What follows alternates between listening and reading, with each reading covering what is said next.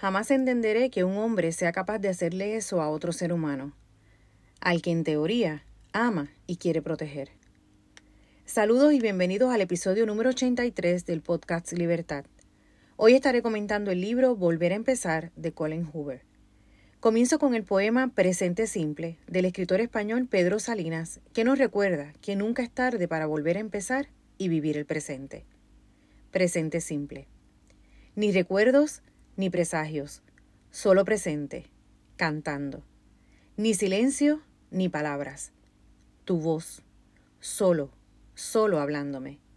Ni manos ni labios, tan solo dos cuerpos, a lo lejos, separados ni luz ni tiniebla, ni ojos ni mirada, visión, la visión del alma. Y por fin, por fin, ni goce ni pena, ni cielo ni tierra, ni arriba ni abajo, ni vida ni muerte, nada, solo el amor, solo amando. Pedro Salinas. Querido lector, querida lectora, este libro es una secuela de Romper el Círculo y empieza justo donde termina la primera novela. Para poder disfrutar al máximo de la lectura, debería leerse después de Romper el Círculo, ya que es la segunda parte de la biología.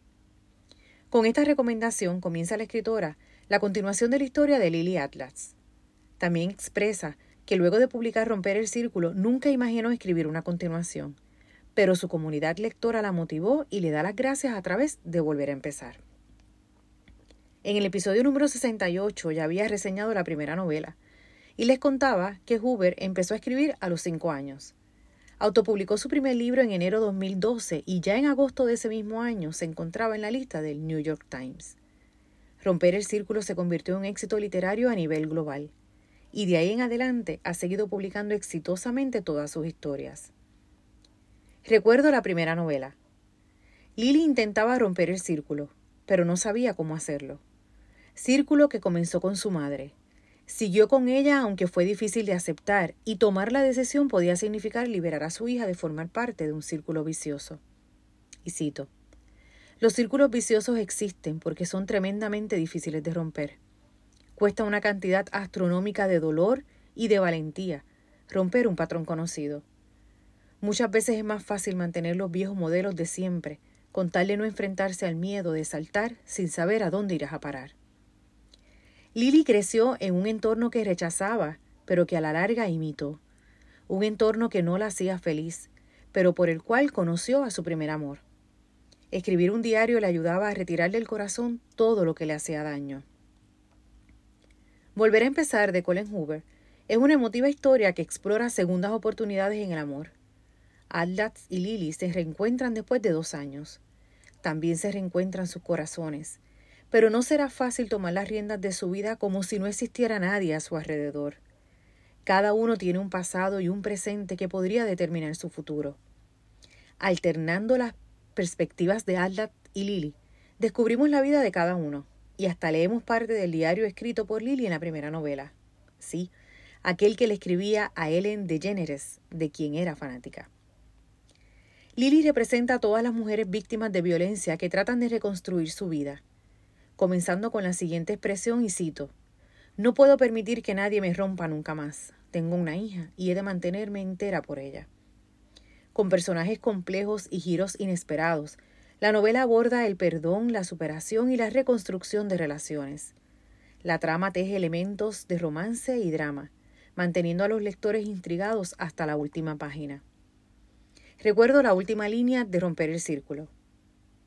Ahora ya puedes dejar de nadar, Lily.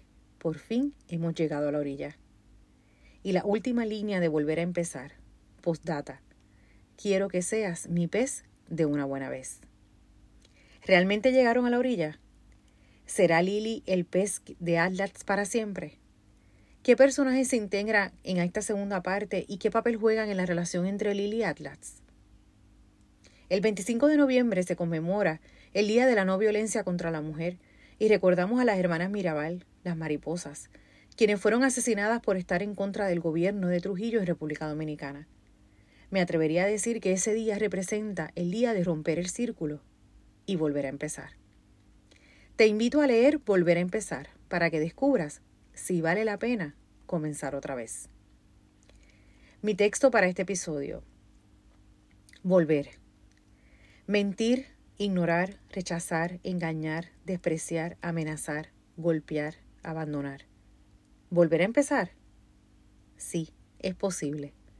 Es posible volver a empezar, volver a creer, volver a amar, volver a vivir, vivir en el presente. Como ejercicio de escritura, te propongo que escribas una lista de 10 razones que tienes para volver a empezar. Los espero en el próximo episodio. Recuerden que me pueden conseguir en Facebook, Club de Lectura Libertad, Instagram LibertadTVG70, a través del correo electrónico libertadtvg.gmail.com y en mi blog libertad.org. Bendiciones.